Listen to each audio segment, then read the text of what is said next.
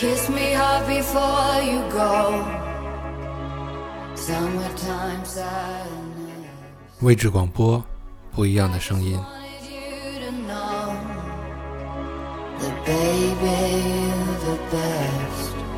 I got my red dress on tonight, dancing in the dark in the pale moonlight.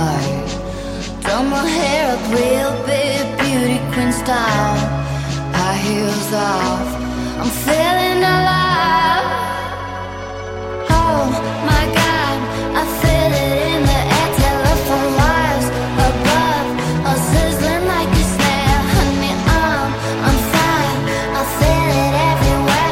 Nothing scares me anymore. 一九六一年，奥地利物理学家薛定谔逝世，美国第三十四任总统艾森豪威尔逝世，中国京剧大师梅兰芳逝世。同样是在那一年，苏联宇航员加加林成为世界上第一个太空人，东德政府修建了柏林墙。就在一九六一年的七月二日。距离美国著名作家海明威六十三岁生日还有几天的时间，他把双管猎枪放进嘴里，将扳机扣下。妻子玛丽在睡梦中被枪声惊醒，跑下楼，看见海明威血肉模糊地躺在地板上，他的半个脑袋已经被炸飞，溅得墙上、天花板上、地上都是头发、牙齿、骨头和血肉。海明威再一次让世界目瞪口呆。他没有留下任何只言片语解释他自己为什么会这样做。他一直以来都是那种自由而强悍的形象出现在世人面前。他喜欢站着写作，他的文风简洁而明快，擅长用极精炼的语言来塑造人物。他的成名作是一九二六年发表的《太阳照常升起》，还有乞力马扎罗的雪、丧钟为谁而鸣，以及获得诺贝尔文学奖的小说《老人与海》。他曾经说过：“一个人并不是生来就要被打败的，你尽可以把他消灭掉，可你就是打不败他。”但他为什么要自杀呢？他的自杀是否就像他说的那样，不想被某种东西打败，从而消灭自己来保留自己的尊严？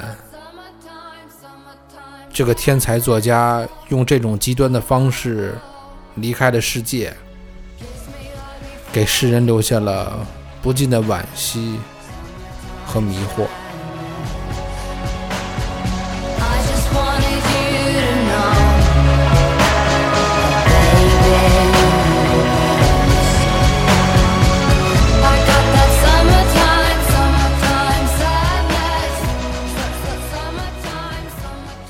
关于海明威，哥伦比亚作家加西亚马尔克斯曾写过一篇名叫《与海明威遇见》的文章，文中是这样说的：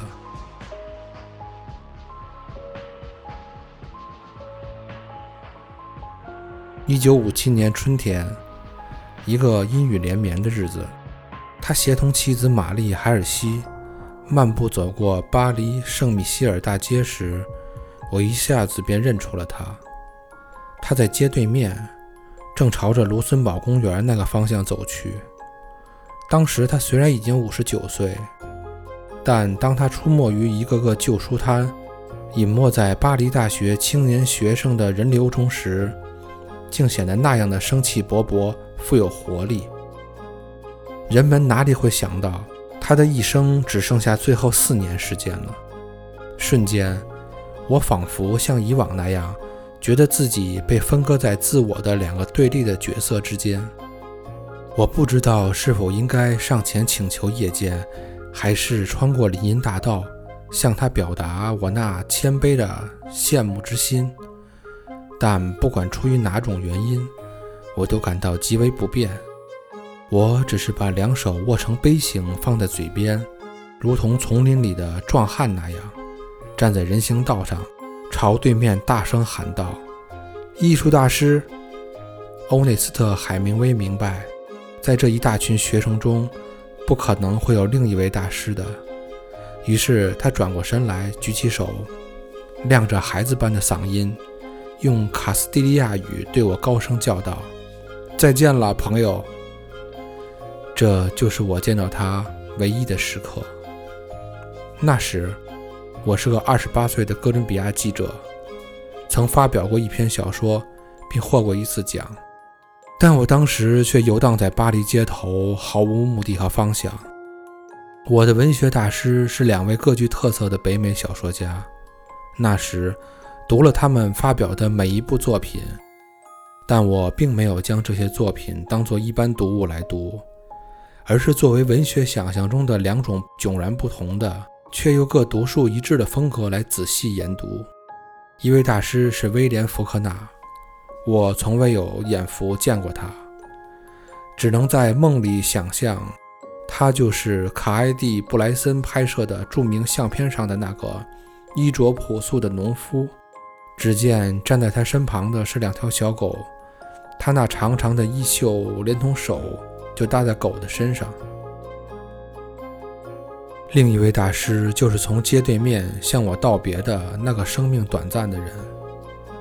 他留给我的深刻印象是：我生活中仿佛发生过某件事，而这件事总是萦绕我的一生。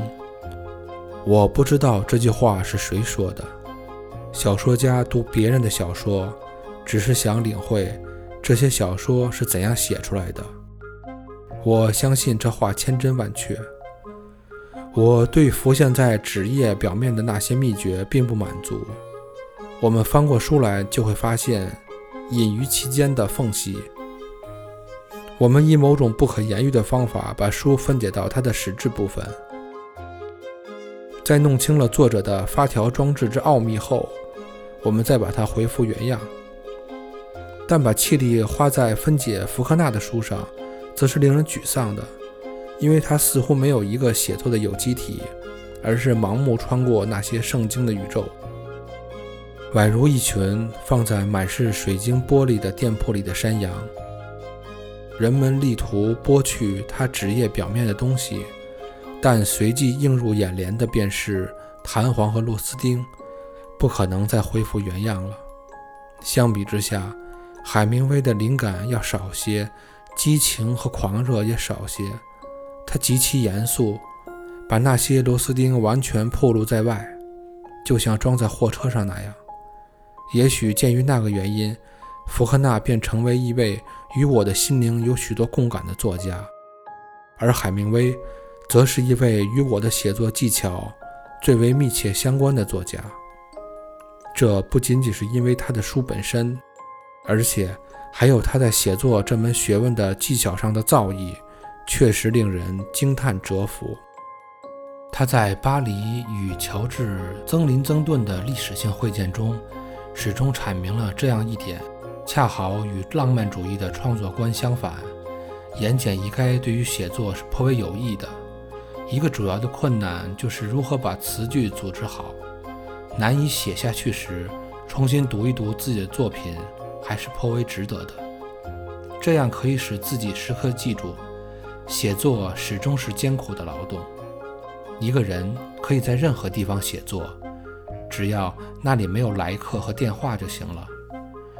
正像人们常说的那样，新闻工作埋没作家的才华之说是不真实的。与其相反的是，只要他迅速摆脱这个职业就行了。一旦写作变成你主要的癖好和极大的快乐，他说，那么只有死亡才能止住它。最后，他对我们的教诲是：他发现，当一个人知道第二天该从什么地方接下去写时，那么他当天的工作就必须停下。我认为，我此外再没有得过任何写作方面的忠告了。这不多不少。正好是医治作家那最可怕的忧郁病的灵丹妙药，因为作家早晨起来，常常面对着空空如也的纸，而陷入极度的痛苦之中。海明威的所有作品都洋溢着他那闪闪发光，但却瞬间即逝的精神，这是人们可以理解的。像他那样内在紧张状态，是严格掌握技巧而造成的，但技巧却不可能在一篇长篇小说的宏大而又冒险的篇幅中，经受这种紧张状态的折磨。这是他的性格特征，而他的错误。则在于试图超越自己的极大限度，这就说明为什么一切多余的东西在他身上比在别的作家身上更引人注目。如同那质量高低不一的短篇小说，他的长篇也包罗万象。与此相比，他的短篇小说的精华在于使人们得出这样的印象，即作品中省去了一些东西。确切地说来，这正是使作品赋予神秘优雅之感的东西。当一位伟大作家豪尔赫·路易斯·博尔赫斯也有着与之相同的局限，不过他并不想超越这些限度。弗朗西斯·麦康白对狮子开的那一枪表明，作为打猎这门课也有不少学问，但这一枪也是作为对写作这门学问的一个积累总结。一篇短篇小说中。海明威描写一头利瑞尔公牛擦过斗牛士的胸部，犹如猫转弯子而反过头来。我十分谦恭地认为，这种观察在某种纯举中是一个富有灵感的部分，而这种纯举只有最庄重的作家才具备。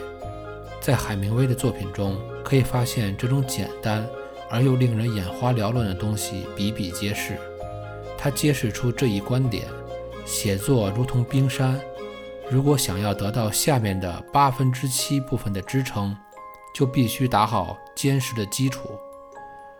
注重技巧无疑是海明威始终未能在长篇小说里博得声望的原因所在。他往往以其训练有素、基础扎实的短篇小说来赢得声誉。他在谈到《丧钟为谁而鸣》时说：“他对于本书的构思没有一个预先想好的计划。”而是在每天写作时都有所发明创造，他没有被迫承认，这是显而易见的。相比之下，他那瞬间即激起灵感的短篇小说，则是无懈可击的。正如五月的一个下午，他在马德里一家善宿公寓里写下的那三篇小说那样。当时，一场暴风雨迫使圣伊西罗德城的节日斗牛赛取消了。正如他告诉普林普顿的那样，那三个短片都得到威人士的鉴定。根据我的鉴赏力，沿着这条线索看去，他的力量最为压抑的一篇就是其中最短的一篇《雨中的猫》。但是，即使过河入林看上去好像是在嘲弄自己的命运，在我看来，这部最不受青睐的小说却是最富有魅力、最富有人性的。正如他自己披露的那样，这本书开始写时是当做短篇来处理的，后来写偏了，误入了长篇小说的松树林中。要理解这样一位杰出的艺术大师，这么多结构上的缝隙，确实是很难办到的。同样，看出这么多文学结构上的误差，也非轻而易举之事。而且，对话又是那样的矫揉造作。甚至是凭空杜撰出来的。然而，这些却又出自文学史上一位杰出的巨匠的手笔。这本书1950年问世时，招来的批评是猛烈的，但也不是正确的。海明威感到自己受到了巨大的伤害，他在哈瓦那为自己做了辩护。他拍了一份充满激情的电报。这对这样身份的作家来说，未免显得有失尊严了。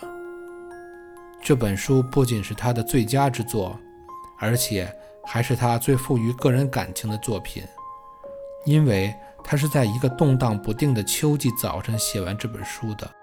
当时，他对已经逝去的那些不可弥补的岁月怀有思念之情，对生命之余的最后那几年，有着令人心碎的预感。他从没有在任何一本书中把自己放在一种与世无争的地位，他怀有一种完美和温柔之感，并没有感觉到一种使他的作品与生活结为必不可少的感情的方式。胜利是徒劳无用的。他的主人公死得那么平静，那么自然，但却孕育着他本人后来自杀的不祥之兆。当一个从事创作的人活了这么长时间，一直怀有这样强烈的感情和慈爱之情，他就不会采取任何方式使自己的作品脱离现实生活。在圣米诺延尔广场的那家咖啡馆里，我花费了许许多的时光来读书。因为在他看来，这家咖啡馆对于写作是颇为适宜的。那里似乎有一种欢乐、温暖、明净和友好的气氛。意大利、西班牙、古巴，半个世界都留下了海明威的足迹，而这些地方他只是淡淡谈及。在西科尔这个哈瓦那附近的小村子里。在老人与海中孤独的渔夫居住的地方，安放着一个纪念他英雄业绩的匾，上面挂有镀了金的海明威半身像。在古巴一个庄园的住所里，他一直居住到逝世的前夕。那座房屋在树荫中仍然保持着完整无缺，里面仍旧陈列着他的各类藏书。安放着他的猎物和写字台，放着故人的那双大鞋子，以及他生前从世界各地弄来的许许多多的生物小玩意儿。这些东西直到他逝世之前还属于他所有。现在，他虽然离开了人间，但这些东西却仍然存在着。他曾经以占有他的魔法赋予他们灵魂，而现在。他们则同这灵魂共存。以上呢，就是加西亚·马尔克斯怀念海明威的文章。海明威在写于二十世纪三十年代的小传中，曾提到过，自杀就像运动一样，是对紧张而又艰苦的写作生活的一种逃避。当海明威六十多岁的时候，他的身体每况愈下，失眠、视力不好、糖尿病、高血压、阳痿，还有皮肤病。尤其令他痛苦的是，他的记忆力急剧衰退，写出来的东西常常连自己都不满意。人生什么最宝贵？在出事前的几个星期，他曾经说过。身体健康，好好工作，与朋友们一起聚餐畅饮，美美的睡觉，这一切都已经离我而去了。他妻子事后猜测，海明威的死可能与他的父亲有关。一九二八年，海明威的父亲就是用猎枪自杀的。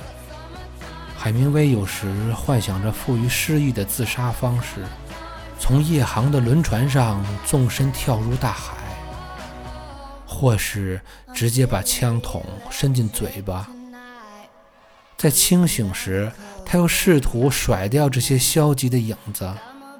或许就是在这种煎熬中，这位作家最终走向了死亡。二零零二年一月十三日，小说《老人与海》的主人公原型。富恩特斯去世了，享年一百零四岁。第二天，世界上许多网站出现了一张问卷，是这样写道：有一个人，他几乎什么都有。论地位，他是世界的大师级人物；论荣誉，他是诺贝尔奖获得者；论金钱，他的版税在他成名之前就已经使他成了富翁。论爱情，几乎每个女人都喜欢他，都愿意对他奉献一切。在他的国家，他享有充分的自由，他爱到哪旅游就到哪旅游，哪怕是敌对的国家。总之，他是一个令世人非常羡慕的人。可是，就在他获奖不久以后，他却用猎枪结束了自己六十二岁的生命。而他的一位朋友，一个靠出海打鱼为生的渔夫，却悠然地颐养天年。请问，为什么一个拥有一切的人选择了死亡，而一个一无所有的人却选择了活着？问卷贴出后，答者踊跃，但不久以后，人们就对此失去了兴趣，因为那位渔夫的儿子在此间公布了可以最权威地解答这一问题的一封信，据说是海明威自杀前写给他父亲的。信中这样说道：“人生最大的满足，不是对自己地位、收入、爱情、婚姻。”家庭生活的满足，而是对自己的满足。